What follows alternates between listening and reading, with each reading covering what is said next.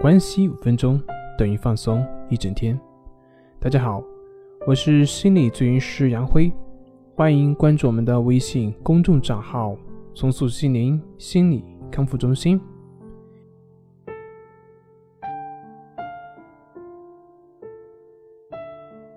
今天要分享的作品是：焦虑症患者所担心、所恐惧的那些事情，是真的会发生吗？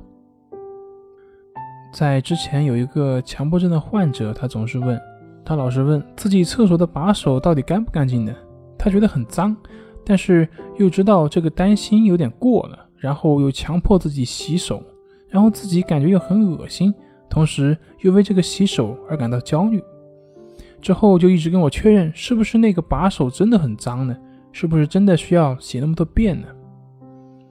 尽管我说这就是你的症状所表现出来的。他就是不信，就是觉得就是因为不能够确认这个厕所的把手是否脏，所以才强迫的。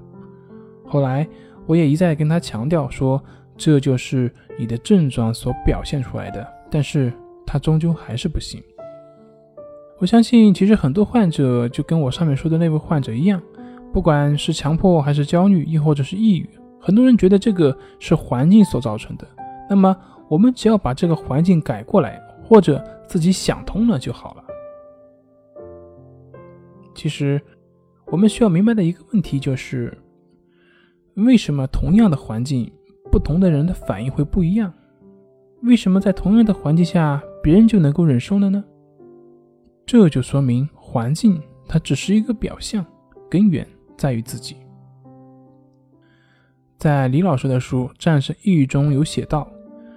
我们很多人认为环境的问题呢，在别人看来根本就不是问题。所谓的环境问题，很有可能就是患者自身问题的一种表象，一个投射出来的点。